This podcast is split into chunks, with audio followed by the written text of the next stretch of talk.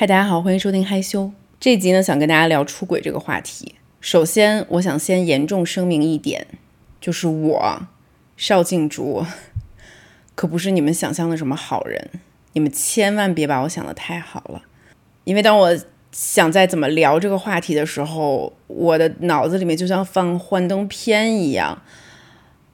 一页一页的在播放我年轻的时候做过的那些缺德事儿。怎么说呢？我觉得我可能在开头的时候先跟大家坦白一下，接下来聊起来会比较顺。既然咱们这一期聊的是出轨，那我想说你们一定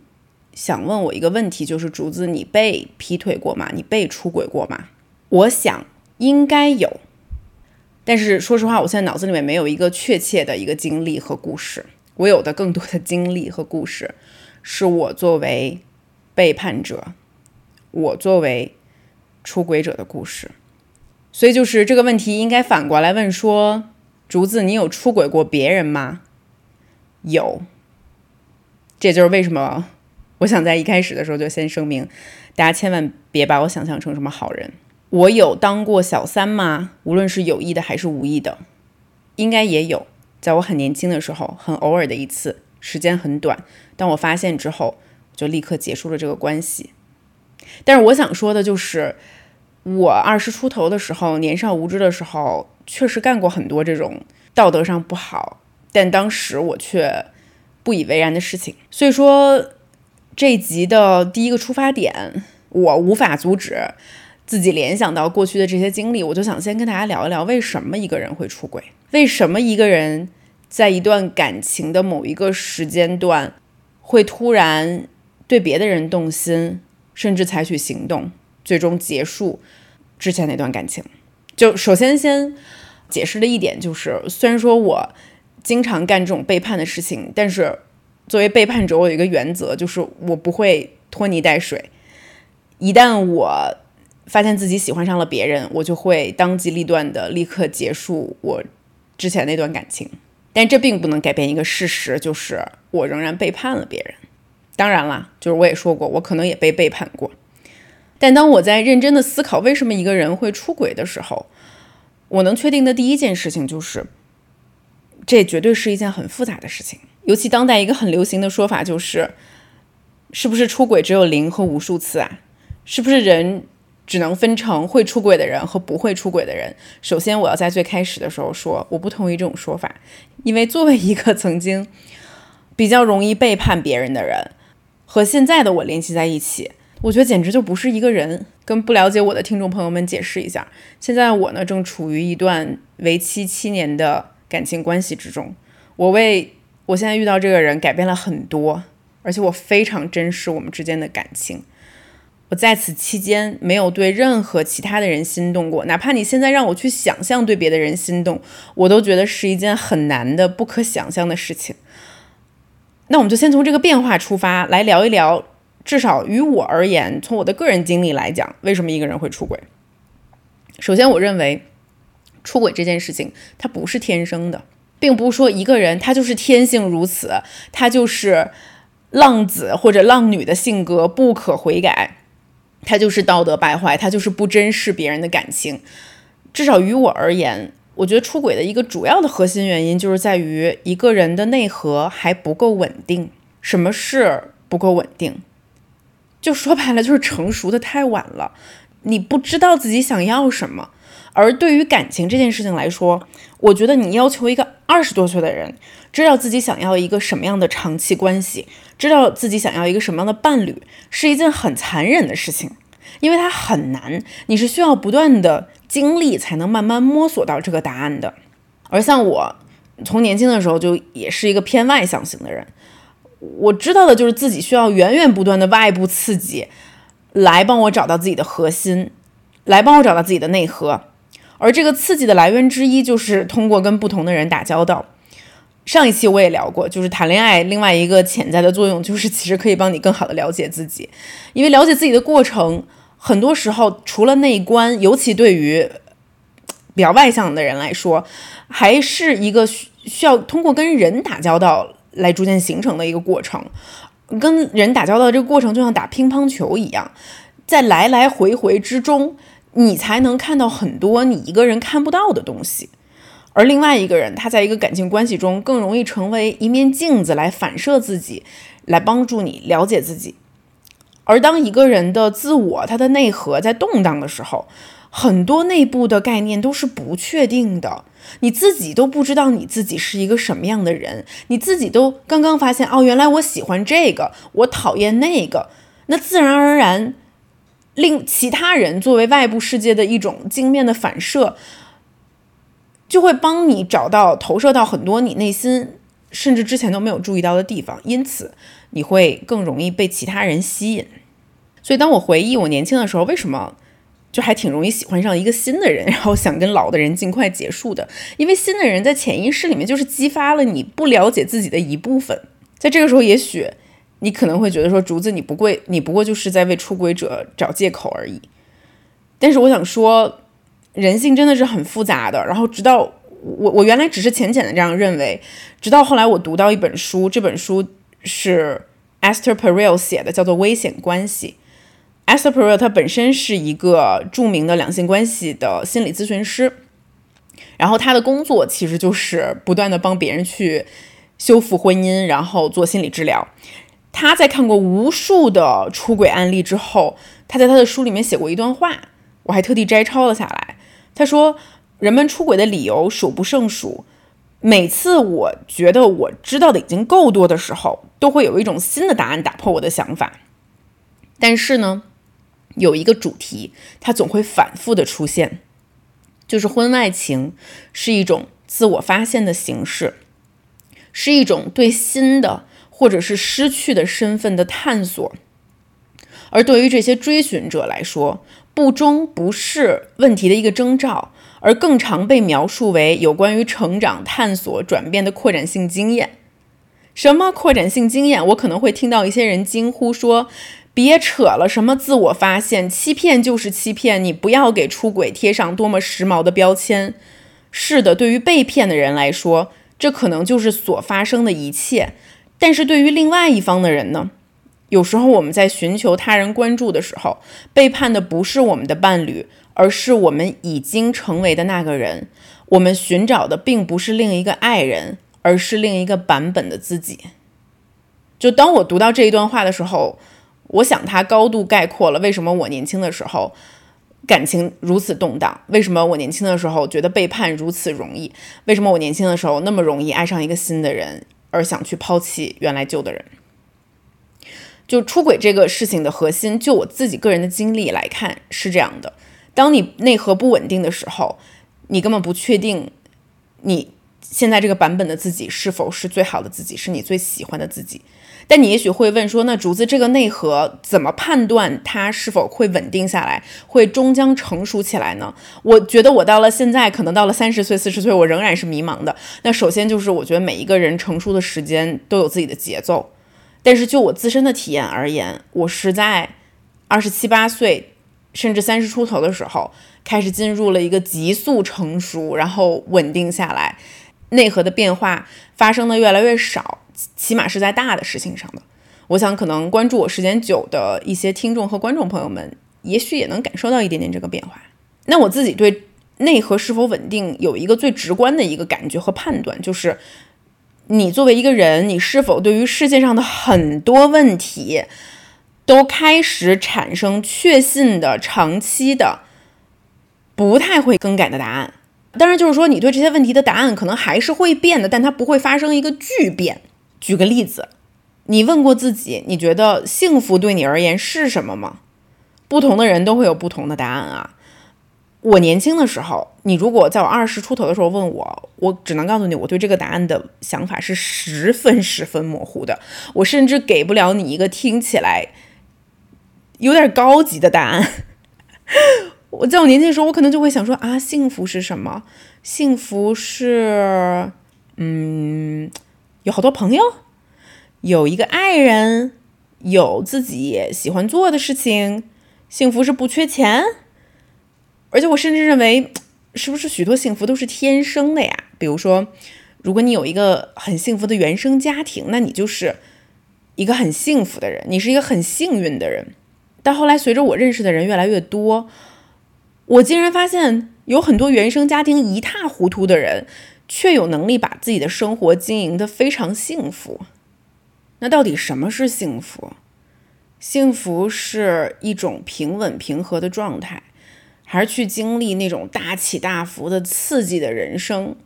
幸福到底是一种天生的与生俱来的东西，还是一种后天的智慧，甚至是一种后天培养的能力，甚至是一种技巧？我现在的答案会和我年轻的时候的答案有非常非常大的区别。就像前段时间我们在 TR Friends 里面采访小雨，啊，小雨曾经是一个奇葩说辩手，然后但现在是一个在美国读大学的哲学系的女生，可能很多朋友也都看过她的视频，啊，我跟她进行了一个几天的一个交谈吧，当然最后剪成了一个十分钟的一个小视频，然后在那个视频里面有一些留言就会说竹子你会不会有一种在跟十年前的自己聊天的感觉，多多少少有一点这种感觉，其中最大的一个体会就是。呃，他二十出头，然后我现在三十五岁。我在二十出头的时候，我对于幸福和我想追求的人生状态的的想法是跟他非常非常一致的。我要轰轰烈烈，我要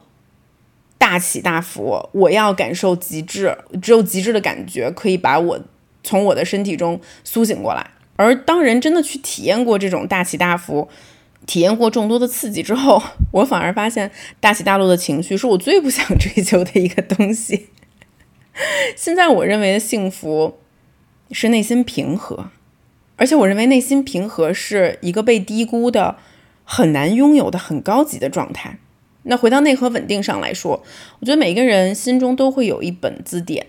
这本字典里面充满了你对于这个世上很多的很多的定义，而一个内核稳定的人，就是这本字典写写的越来越满，你心中越来越有数了。这件事情跟出轨的关联，就是当你是一个越来越知道自己想要什么的人的时候，你自然不会傻到想去打破这种非常平稳的平衡。而当你的内核开始日趋稳定的时候，你会发现你的情绪不会起落很大了。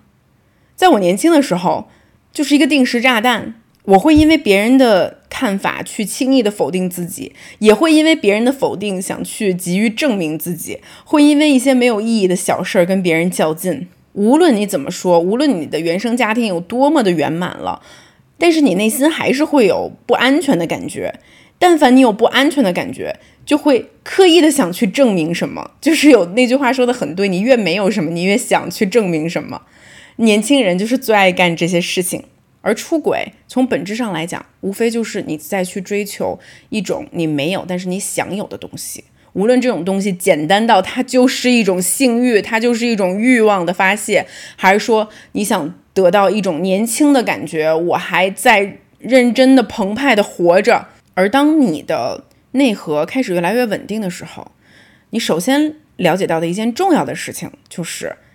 生命中的一切事情都是有它重要性的优先级的。当你知道生命中对你最重要的事情是什么之后，你就会去开始排列这些优先级。你开始清楚一段长期稳定的感情关系，一段深刻的感感情关系可以给自己带来什么样的好处，它对你来说有多么的重要。而相对这种重要性而言，对比暂时的激情或者性欲而言，它简直就是不值一提。我是不可能为了这些暂时的激情和性欲去牺牲我稳定的生活的，因为我很清楚，美满的家庭带给我的身心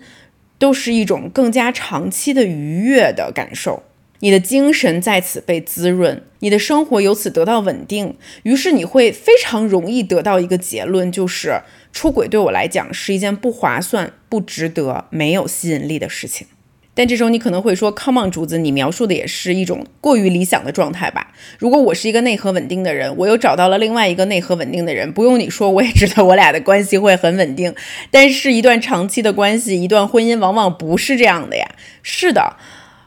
我在此也很想说，当代婚姻它就是一件很难很难的事情。大家想一想，婚姻这个结构，它之在过去之所以稳定，首先它有几个要素。首先，第一个，女人就是被不断的洗脑，生活在一个男权制的社会之中，其中一方无力反抗这种制度对他造成的不公，因此才可以得到稳定。而现在的社会已经变得更加开化，虽然说我们没有得到一种理想的状态，但是我们在不停的进步，男女的关系都得到了平等，我们之间的爱也变得平等了。那也就是第二点，为什么现在婚姻难的原因，就是。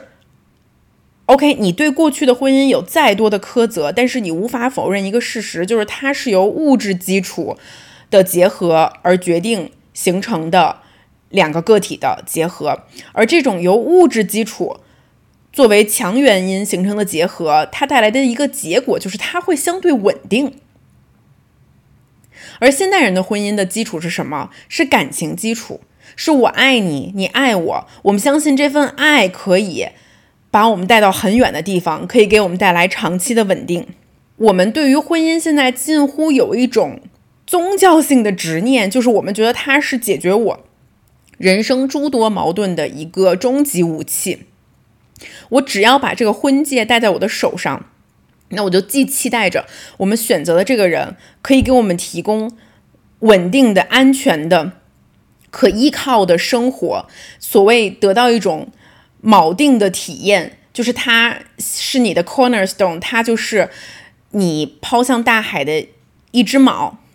同时呢，我们又希望这个人可以给我们带来惊奇的、神秘的、刺激的、冒险的体验。我们期待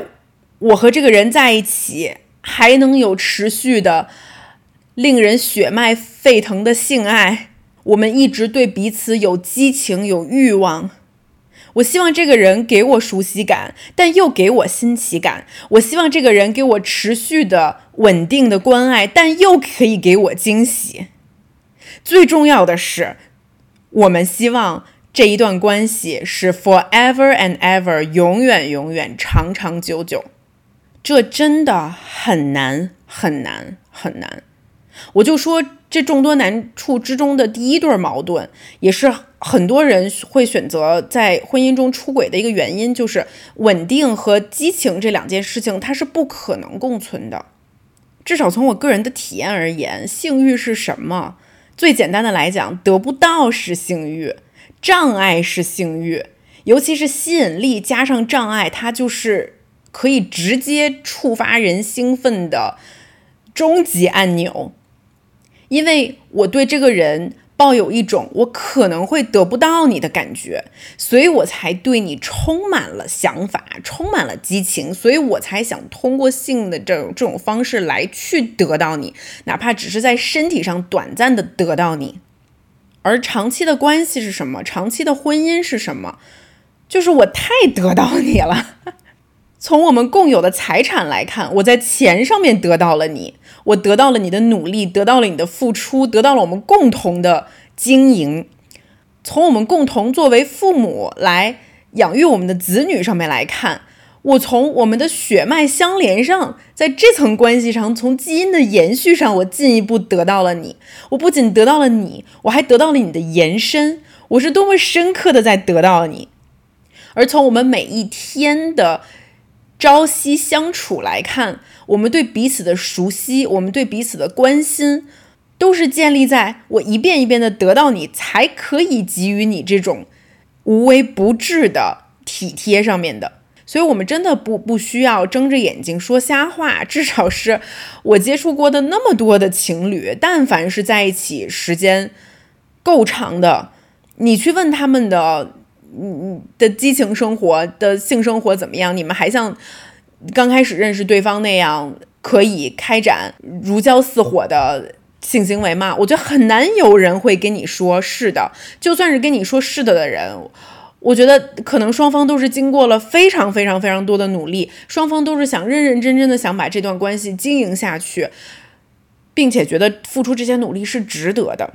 而如果你要问，那我为什么要为了一段长期关系去牺牲我的这些本能和欲望呢？我觉得发泄欲望对我来讲是一件很重要的事情，那就是回到我想说的这一点了，就是那你可能就是不适合婚姻，你就想要激情，你就永远留在你激情的那个地方就好了。你对于爱这件事情的体会也只能停留在那个位置，你就不要进入一段长期关系。如果你进入一段长期关系，那就是不负责任的表现，那你一定会出轨。还有一个很重要的事情，就是像我前面说，为什么很早就在一起的恋人更容易发生风险呢？就是为什么早婚的风险是很大的呢？就是因为即使一个人的内核开始慢慢的稳定下来了，能把这段感情走得更长久，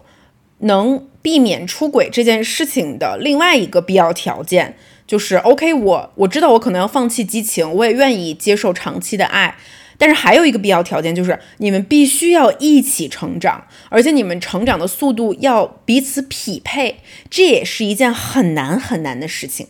因为其实你回顾你人生中的任何一段感情关系，无论是恋人还是朋友，哪怕是亲人，其实都挺难和一个人维持长久的关系的。而无法维持这种关系的重要的原因就是其中一方掉链子了。虽然这种说法听起来很残酷，但其实就是一方成长的速度无法匹配到另外一方，这个时候两个人的感情就很容易发生问题。就是就我个人的感情经历而言，我其实发现更适合我的人是和我相似的人。当然，这一点可能不适用于所有人啊，仅仅是就我的个人经历而言。因为大家经常聊起来这个话题，就是说，哦，感情中是你是更适合和你互补的人，还是和你相似的人？我试过和我所谓互补的人啊，但是我觉得这个补的地方可能都是很微小的地方，你们不能在重大的事情上发生分歧，因为这样真的会影响你们共同生长的速度。所以，其实我跟黑子，也许可能不了解我们的人，觉得我们俩看起来是很不一样的人，但实际上我俩的内核是很相似、很相似的。我跟他的许多区别都是可以互补，但是其实并不干扰我们共同成长的。就最直接的一个标准吧，它也许不一定是最准确的，就是我俩的 MBTI 都是很相似的。我是 ENTJ，他是 ENTP。就是前面三个字母都是一样的，就是可以看得出来，我们俩其实都是外向型的人呀。我们两个人都是比较拥有直觉性的人，然后以及都是拥抱理性思考的人。关于这一点，可能别人会对此有很多质疑，就会说啊，竹子你明显看上去就是一个比黑子感性很多的人。这点确实是对的，我比他感性很多，他比我更像一个 AI 一个机器人。但是。我从我的内心核心来讲，我判断一件事情的正确是更偏理性思维判断，而不是偏价值观判断的。所以这也就是为什么我们俩可以一直吵架，就包括我之前的害羞里面也给大家解析过我们俩的一次吵架。但最终我会拥抱理性，我会拥抱 thinking，用逻辑分析来决定胜负。就是如果你可以把我说服，我完完全全听你的。你只要可以把我说服，我也愿意听你的逻辑，我也愿意听你的判断。而且，如果我能把这件事情想通，你也可以把我说服。我并不会因为就是觉得说，呃，从价值观判断上我不这么想，所以我就是无论你怎么把我说服，我都不会听你的。这些细小的东西其实都会多多少少决定了你这段感情关系，你们两个人是否匹配，你们俩的成长速度是否可以一起向前。Esther Perel 他在《危险关系》里面也说的就是。一个主题反复的出现，其实婚外情是一种自我发现的形式，就是我们背叛的不是我们的伴侣，我们寻找的并不是另外一个爱人，而是另外一个版本的自己。但凡你们的成长速度不匹配的时候，你们就会发生这个问题，因为其中一方我会想去寻找现在这段感情关系中无法给予我的东西，而这个东西也许刚好在其他人身上出现了。这个东西有可能是很低级的东西，也有可能是很高级的东西。听到这里，你可能会想问说，那有没有那种既要又要的人呢？就是我又要稳定，但是我又要激情。我原来很讨厌一句话，这句话是在我小的时候会听到爸爸妈妈辈的人说的，就是啊，一个男人很厉害，就是外面彩旗飘飘，家里红旗不倒。我小的时候并不能完完全全体会这句话是什么意思，但等我长大了之后，我回想的这句话的时候，我就会。从生理和心理上双重感到一种恶心，但是不可否认的是，这曾经是，至少是，也许是我们父代、母代的时候，某种被默认的，也许一直存在的家庭状态，就是女人会相告诉彼此，也会相互告知，男人这种东西一定是会出轨的，换谁都一样。你今天换个老公。下个老公还是会出轨呀。啊，你今天跟这个老公离婚，你换换一个新的老公，这个老公还是会出轨呀。最终你的解决方案也只有一个，不如睁一只眼闭一只眼。而男人也会彼此的去调侃，觉得说，OK，让我一辈子对一个女人忠诚，让我的下半身如磐石一般坚硬，完完全不会动一些邪念，是一件不可能的事情。所以就彼此安慰说，只要家里的那位不知道就可以，就是让他不知道，就是已经是尊重他的方式。哪怕这种想法到了现代，它仍然存在，它可能换了一种表达方式，就是女人的态度可能会变得稍稍不同。比如说《白莲花度假村》，《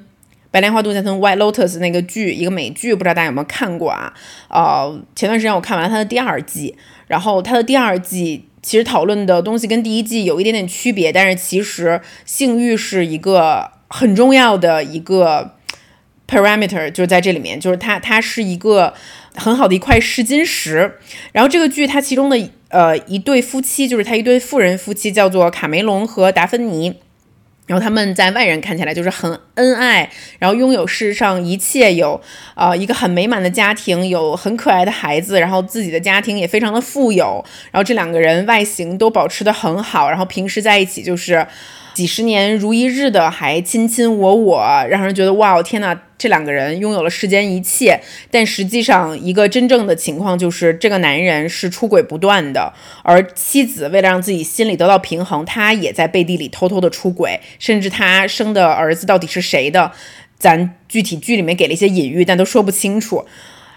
然后这对夫妻，这对富人夫妻的另外一对夫妻呢，呃，可能更像是那种就是普通家庭出身，然后自己奋斗上来的这种呃一对学霸啊。然后其中这个男生呢，是一个创业公司的呃创始人，然后他的公司可能前段时间刚被卖掉，所以他获得了一笔巨额的资金，成为了一个新贵，成为了一个新的富人。然后这个经常出轨的丈夫卡梅隆就会去洗脑这个财富新贵伊森，就会跟他说：“他说哥们儿，我跟你说，一夫一妻制就是精英创造出来去控制中产阶级的制度，就是就是精英创造出来为了让这个社会稳定的一种制度，就这种制度根本就是不可能的。你去想一想，就是连牧师都会性侵性侵视同，贵族就是更是看到什么东西都想去干的，就是看到什么东西都会。”写满了自己的性欲的，就是这个根本就是一个根不亘古不变的现象，无法被改变。而且世界上野心最大的人就是性欲越强，你无法去压制自己的这种性欲，你就去承认它吧，然后你就去释放它吧。然后因此呢，这个卡梅隆就会叫两个妓女来开派对，然后叫上伊森一起。然后伊森就看到他们在一起很淫乱的画面，嘴上虽然说不要，但是行为行动上却很很诚实，就是他也很难去抵抗这种诱惑。虽然最后他不停的跟自己去抗争，他暂时抵制住了这种诱惑，但当那个妓女过来跟他贴嘴要去亲他的时候，当时他的那种挣扎是让人感觉到非常非常痛苦的。虽然说他最后还是尚存一丝理智，把那个妓女给推开了，但是其实你并不能说明这个他这个理智是出于他对于他的伴侣 Harper 那种很忠贞的爱，还是出于他当时作为一个人他对于堕落的恐惧。然后我觉得这个剧非常有意思的一点就是，人们往往说你没有出轨是因为你受到的诱惑还不够大而已。然后他在这个白莲花度假村的第二季，我觉得。编剧在做的一件事情就是好，那我让我们来看一看，把这种诱惑它作为一种调节器，它作为一种扩值，我们把它放到最大，然后最大最大在无限挑战上去看一个道德感稍微相对较强的人，就是这里面就是伊森这个角色，看他会在哪一步会投降。我可能不好意思啊，我是不是剧透了？反正就 反正就没有看过这部剧的人，如果被我说的这个点吸引的话，可以去看看这个剧啊，我觉得还蛮有意思的。但是这个剧里面，其实它就是在探讨这样一种假说，一种假设，就是大家都不要装了。其实很多人都是既要又要的一种动物，那怎么办呢？可能过去的妻子作为在经济上更受约于婚姻的一方，会对丈夫的这种既要又要的心理进行隐忍，就是我睁一只眼闭一只眼，我忍了，你只要不要太过分就行，你只要还对我留有一些尊重就行。但现在的妻子，比如说像在白莲花度假村里面，他的妻子达芙妮，她的一种表现形式就是：OK，那我就是默默的报复你。你不是出轨吗？那我也出轨。你以为男人会做，女人就不会做吗？我给你更绝，我直接给你生一个儿子，这个儿子都不是你的。这是我对你出轨行为能默默做出的最大的羞辱。然后卡梅隆在他的脑子里面，他在不不停的他去洗脑伊森的时候，他也在洗脑自己，他就是给自己的性欲找到一种很合理的开脱，就是他不断的告诉自己，野心最大的人性欲就是最强的，我无法跟我的欲望做做搏斗。OK，尤其金钱作为一种呃畅通无阻的通行证，更给了他更多可以去释放自己欲望的机会。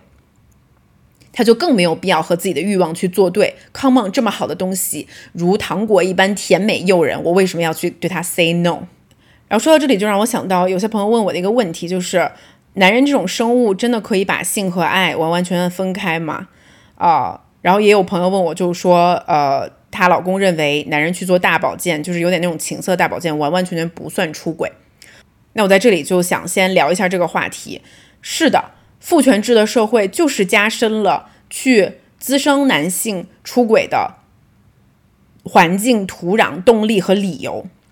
我不知道大家有没有看过《始于极限》那本书，呃，它就是铃木良美和上野千鹤子的一个对谈录嘛。然后其中铃木良美在《始于极限》里面，他就提出了一个让我印象很深刻的一个点，他说，其实很多男人都是简单的把女性分成了三类，第一类就是尊重的对象，比如说老师、同事。或者我认为母亲也是要应该分在这一类里面的。第二类就是值得保护的对象，那这里面可能就是妻子还有女儿。第三类就是除了第一类和第二类的所有女人，大多数女人都会被归为第三类。第三类就是娼妇和情妇，这类女人就是他们的性对象和他们发泄欲望的对象。因此，对于很多男人来说，我去嫖娼和我去找情妇根本不算出轨。对于这些嫖妓的男人来说，他买的根本不是这个女人，这个女人是谁，他根本无所谓，他不尊重，他买的只是女人这个符号。男人只是在对着这个符号发情，对女人，尤其是这类女人，于许多男人而言，他都是有着根深蒂固的蔑视的。说到底，这类女人都仅仅被他们看作是发泄欲望的工具而已。当然了，就是我说到这里的时候，我也有反过来想，就是 我也很想知道，那么铃木良美老师会怎么去设想女人该如何把男人简单的分为几类呢？还是说女人根本不会这样去做？Anyway，说到这里呢，其实我觉得我们也不必感到绝望，不仅不必绝望，甚至还可以从中感到。一丝清醒和慰藉，因为其实你现在这样反过来想一想，为自己欲望买单的出轨者，其实无非就是沉溺在自己欲望之中的人，他就是任由自己的欲望去驱使自己的人。这种欲望，它不仅表现在性欲上面，它可能也表现在食欲上面，或者是对于生活中生活中某某一某一项的无法自律和彻底彻底失控。回到我前面说，为什么一个内核更加稳定的人更容易获得呃幸福的长期关系？就是因为幸福这样东西，它实际上是一种智慧，它是需要技巧的，而可以任由自己沉溺在自己欲望之中的人，往往都是缺乏更深刻智慧的人。在这里呢，我就想到很久之前我曾经读到过。匈牙利的一个女哲学家 Agnes Heller，她形容幸福有三要素，这三要素分别是正义、个人天赋的发展和应用，以及人与人之间深刻的感情联系。她提到这三点，从我读到的那一天直到今天，我都觉得非常的对。而其中正义或者说道德感。以及人与人之间这种深刻的感情联系，恰好都是维持一段好的长期关系所需要的两件很重要的事物。一段好的婚姻关系不仅需要两个人内核是稳定的，两个人拥有想去认真经营这段感情的欲望和动力，两个人同时拥有正义和道德感，同时这段婚姻关系一定是互生的。互利互惠的，相互滋养的。所以说到底，婚姻确实很难很难，任何一关出现问题，都会给出轨奠定他的理由和基础。不是所有的人都有这种幸运，也不是所有的人都有这种智慧，可以得到这种幸福。而这件事情于我而言充满吸引力的一点是，我今年三十五岁了，我的人生已经开始逐渐出现了明显的优先级。我知道有什么东西是我想去努力、奋力争取的，有什么东西是我可以割舍的。而一旦想清了这个优先级，即使一件事情再难，我也想去尽我所能把它做到最好。OK，那我想说的部分就是这样啊。我从微博上也收集了一些问题，我们来和网友一起继续探讨出轨这个话题。第一个问题来自于嘉应子君，他问说：精神出轨和肉体出轨哪一个更不能接受？好，刚好前面我们没有聊到这个，我们就借此先聊一下出轨的定义好了。我刚才 Google 了一下，从法法律的层面上来说啊，出轨是指在婚姻关系中，其中一方在未得到得到配偶同意的情况下，与第三者发生了不道德的行为，来迎合自己的感情或者性需求，从而侵犯了婚姻关系中的原则。我读的呢，这个可能是一个更加听起来更加正规的。正式的一个定义，但首先我认为每一个人对于出轨的定义都不一样，也没有一个具体的标准。于我自己的定义而言，我肯定认为精神出轨和肉体出轨都算出轨。而对于这个问题，我也不想把这两种形式的出轨放在一起，因为很多时候我觉得它就像痔疮一样，它不是内痔外痔的问题，它是混合痔，就是。不好意思，就是我就根本不想这样划分，好像这样划分就一定会有一个高低之说，就好像另外一者就更容易被接受一样，两者都不能被接受，两者都会严重的伤害到别人。但是呢，我对于精神出轨和肉体出轨这两样东西的感情出发点是不一样的。我们先来说肉体出轨好了。如果我的伴侣肉体出轨了，就像我们前面做的种种分析，他失去了自控力，他沦陷于了自己的欲望。首先呢，我可以对此表示理解，但并不代表这个理解可以换取我对他的深深的失望。肉体出轨，在我看来。理解来来源于，因为我知道肉体出轨是生理反应，就像是《白莲花度假村》里面演的，像伊森他在那个比较极端的情况下，因为他其实被他的那个朋友卡梅隆算是下了药吧，所以他吃了一些药物，然后他本来身体的荷尔蒙在药物和酒精的状况下就已经冲破极限了，然后还看到两个妓女对他堂而皇之的勾引，他这时候一定会出现生理反应。而他是否会就范，真的是考验一个人意志力是否强大的一个一个一个非常非常非常极端的一个一个挑战了。当然，电视剧里他演的是这样的一个很极端的状况，现实生活中往往咱们到不了这个程度。呃，好多时候我们根本不需要这么多条件的加码，我的欲望上身，我精虫上脑，我脱下裤子我就越轨了。而思考我是否越轨。的这个意志力，我觉得这个意志力本身，除了一部分跟自身的意志力，呃，跟道德品质有关系，另外一方面也是，我觉得也是对这个人智慧的一个衡量吧。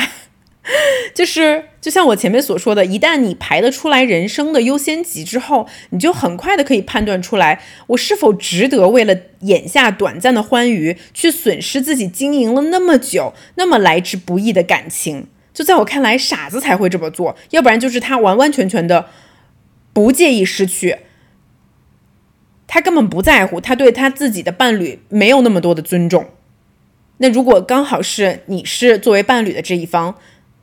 你都感觉到对方对你没有这样的尊重了，这种感情关系是很羞辱的、很耻辱的。至少对我而言，我会毫不犹豫的离开。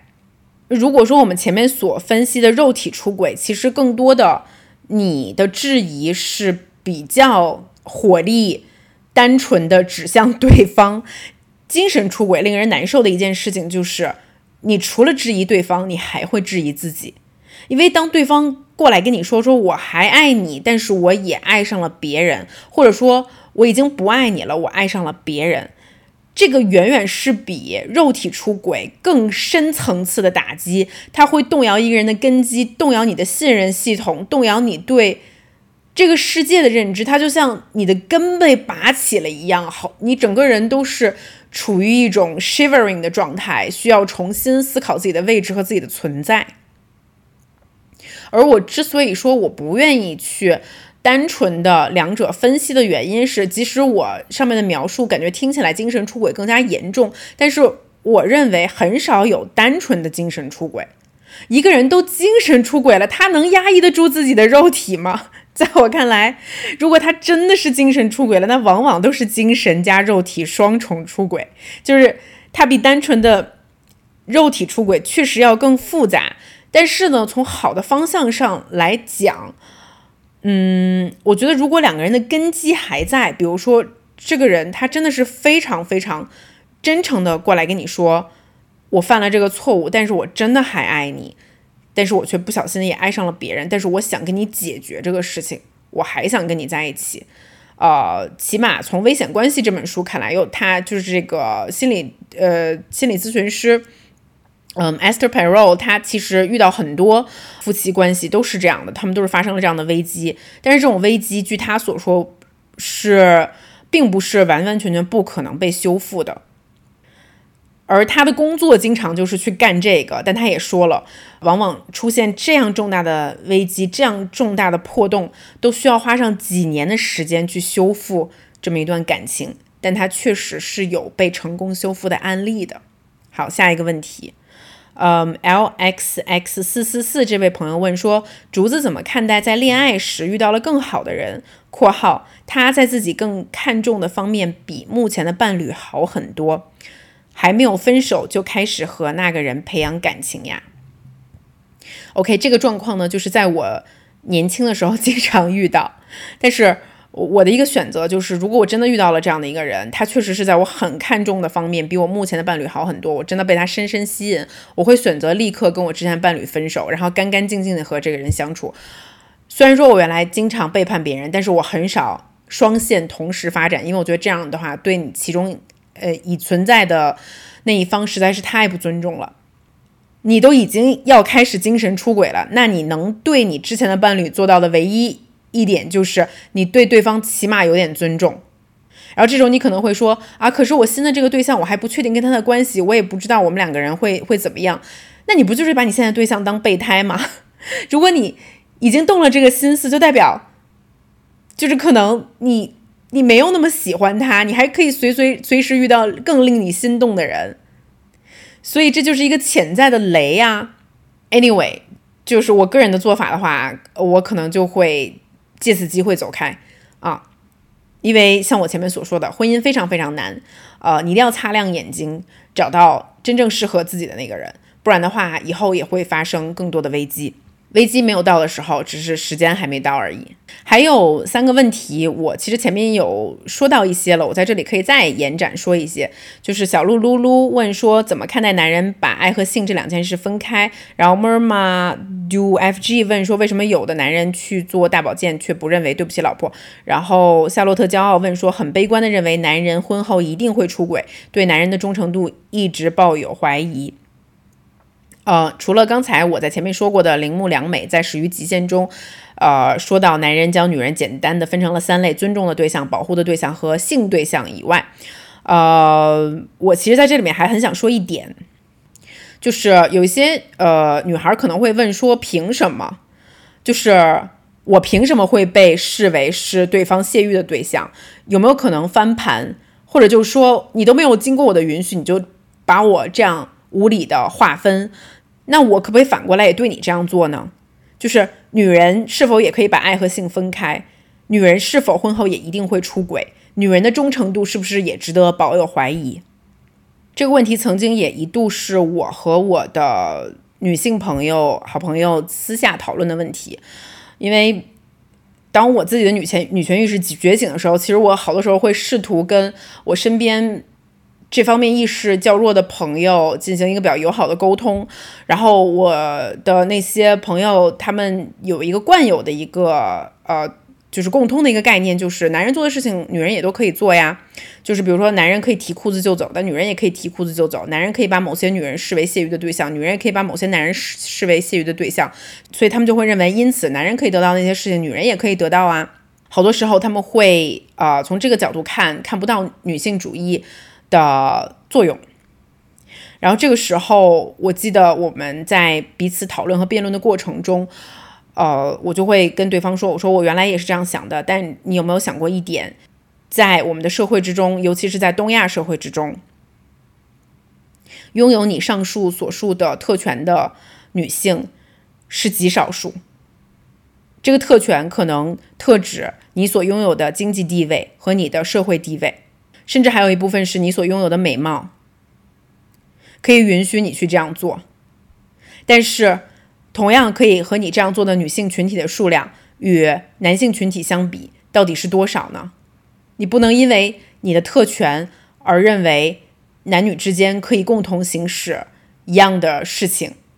因为在现实世界中，除了除了在一个性别相对不平等的地区拥有特权，或者是在一个性别性别相对更平等的地区，这样的事情可能会多发生一些。女人也可以像男人一样，把性和爱这两件事情分开，也可以活得更加潇洒。在大多数的情况和大多数的地区。男人和女人在性爱分离这两件事情上，还是拥有着非常不平等的权利。因为无论如何，就是在厌女无夜女文化仍然无法消除的今天，你这样去做，在大众的认知里面，这样做的男人就是会被视为啊浪子、种马、情场高手，但是女人就会被视为荡妇、不检点的女人。所以说我到底怎么看待男人可以把性和爱这两件事情分开呢？从一定程度上，我是绝对对对可以想象男人是具备这个能力的。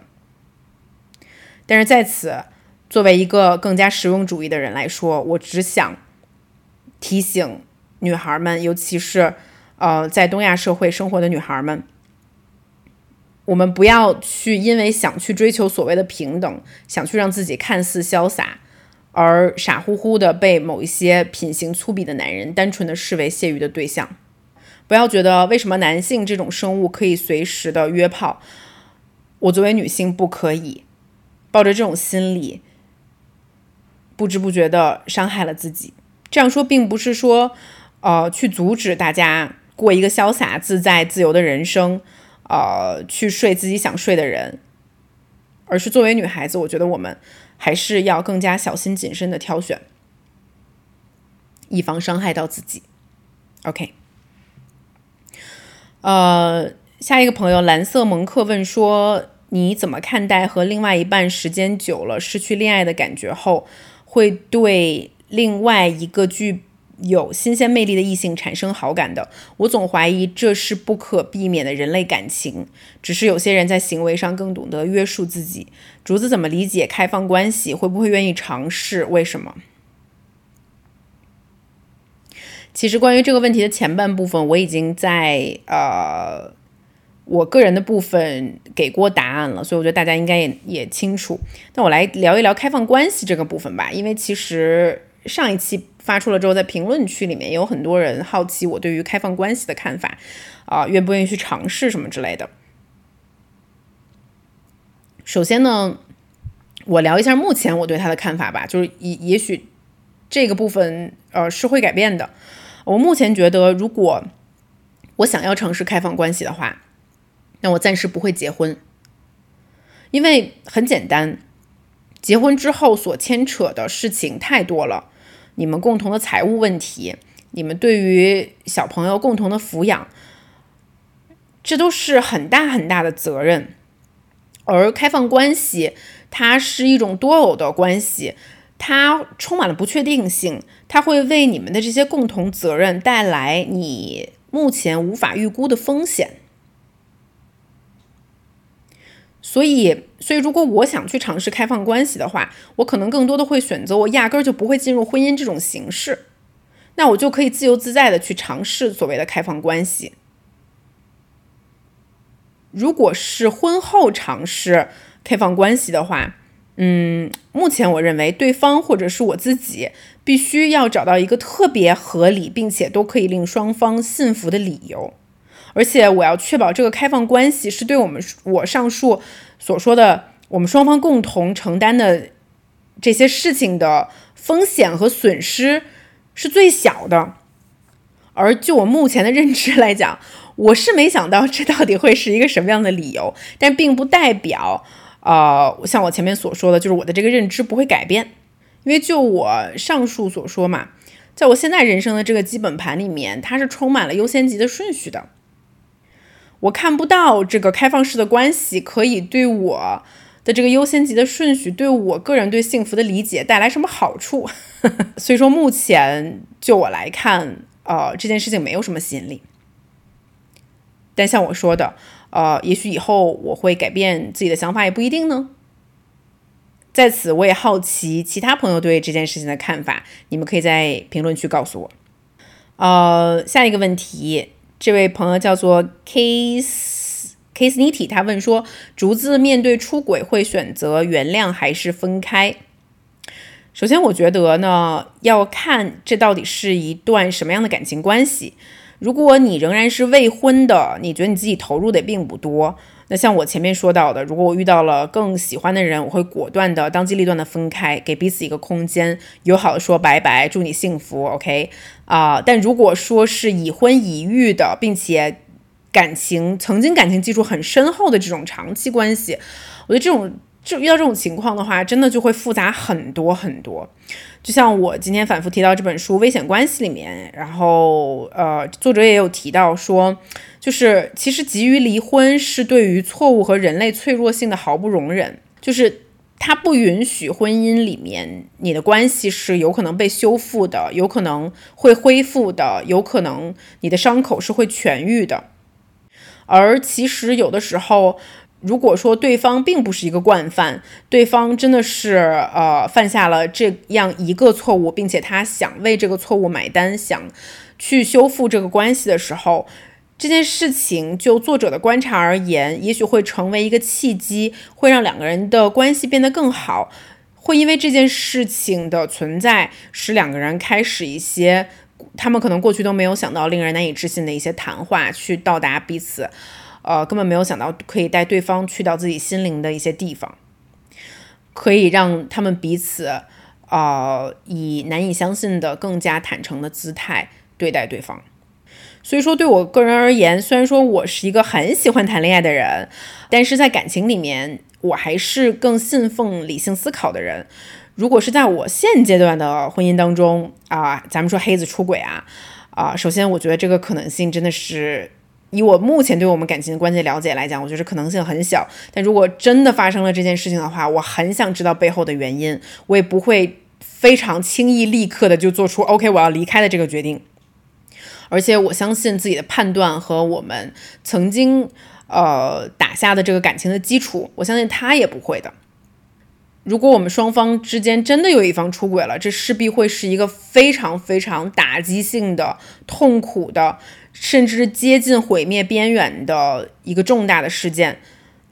但这并不代表我会选择立刻扭头走开。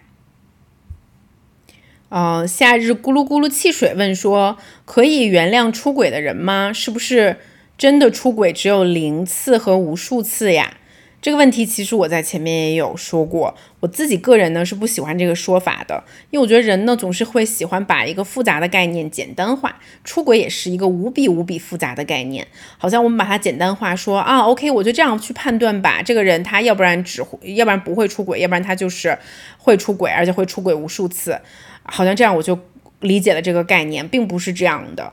我觉得这样这样去判断会忽视人性很复杂的一面。啊，而且我们就像前面，其实我觉得我对这个问题解解释的已经挺挺挺挺具体的了。就人也会分不同的成长的阶段，他的内核也会不停的进行变化。同时，你面对这个人是否适合你，然后以及你对自己怎么去理解长期关系，你对于稳定和激情这两件事情的取舍，方方面面都决定了你你的这个出你的出轨未来的这个出轨，它会落在哪一种境遇当中，哪一种情况当中。但如果说我非要给他来在这个问题的语境下面去做一个解释的话，我可能认为一个对于另外一个伴侣不尊重的一方，然后不不断的进行肉体出轨，是一个可能他发生过一次还会继续发生的情况。那我前面也说过，如果你刚好是处于这样的一段感情关系当中的话，呃，你受到了如此大的羞辱，在我看来，那咱们就是要当机立断的走人的。最后一个问题好了，来自于傅佳琪，也是一位老粉了。他问说：“竹子，你可以理解妈妈辈的人对于出轨后选择原谅、选择妥协的心理吗？我以前觉得这样做的人简直是可悲至极，但现在渐渐可以理解了。”啊，嗯，我觉得我也经历了一个跟你很相似的一个心理的过程吧。嗯，其实我觉得妈妈辈的人更。更多的被桎梏在了更深的这个父权制的社会当中。就前面我们也有提到，比如说就我妈而言吧，我觉得马女士也是一个矛盾体。我真的觉得她是一个奇葩，就是她在一她在一方面上是一个思想非常先进、非常自由的女性。我甚至都在质疑，就是说，就我妈文化水平也没有那么高，她的这种自我解放，然后就是。作为一个妈妈，她对我的那种无来由的充分的鼓励和滋养，到底是从哪里来的？就是让我觉得非常的鼓舞人心。呃，因为其实我妈也出生在一个重男轻女的一个家庭，就不要看她的父母实际上都是高知大学大学生，而都是很好大学毕业的，真的都是很聪明的人，但是。他们所具备的知识并不能阻挡他们，啊，重男轻女。就是其实我妈妈并没有被赋予很好的教育的机会，就跟我舅舅相比，啊，而且其实我觉得在他的内心里面，比如说他小的时候还是会跟我说，他奶奶会教他就是做女红啊，就是比如说要一定要女孩子一定要贤惠呀，要知道怎么做饭呀，要会做手工活啊，啊，他虽然不会把这些事情完完全全强加于在我身上，但是我可以感觉到这个事情在他身体和心灵的。很深的一层，它是存在的，而且它是很难被抹去的。包括其实我长大之后，我仍然觉得他会认为贤惠是女人一个很很很优良的一个品德啊，他会为了我去放弃很多很好的工作机会，呃，其实就是就是我一直都觉得，如果我妈妈愿意的话，她会是一个很好的商人，因为她真的是八面玲珑，情商巨高。而且就是对生活的这种细节的感知很敏锐，啊，也很会做事情，啊，非常果断，行动力很强。但是很遗憾的是，他为了呃养育我，他放放弃了很多很多这样的机会。所以说，就是当我去用我的角度看妈妈辈的人，比如说像我妈，她做出的许多人生的决定的时候，我都是很不理解的。我会觉得你也太不追求自我了。虽然说你内心有这样的欲望，但你行动上并没有实现出来。但是从反观我们彼此的生长的境遇实在太不同了。他是在那样的一个被压迫，然后被轻视的家庭环境中长大的，而我是作为独生子女，作为家里唯一的一个女儿，几乎是像被当做儿子一样这样被养大的，被给予了很多的期许，被给予很多的鼓励，没有太多相对他来讲少了很多很多性别的桎梏。所以我们的成长境遇和我们的人生手里面的筹码是完完全全不一样的。我没有办法去选择轻视他做出的任何一个决定，包括其实我也很希望，呃，我妈可以多了解一些关于女性主义的知识，然后。嗯，即使是他在他现在这个年龄，感觉好像能做出的实际的改变自己生活的行为，呃，并没有像我们这个年龄的人这么多。但是我仍然觉得，帮助妈妈了解他们曾经或者现在仍然处于的一种困境，而不是去直接不理解他们、批评他们，甚至是讽刺他们，我觉得前者会更有帮助很多。嗯。好啦，朋友们，这就是这一期的害羞啊、希望我们就希望你觉得我们就这个话题聊得还算尽兴，也很期待大家在评论区留下自己的见解，我都会一条一条好好看的。啊、那就是这样，我们下期见喽！现在你可以在小宇宙、喜马拉雅、网易云音乐、Spotify、苹果播客和 Spotify 上面收听害羞，拜拜。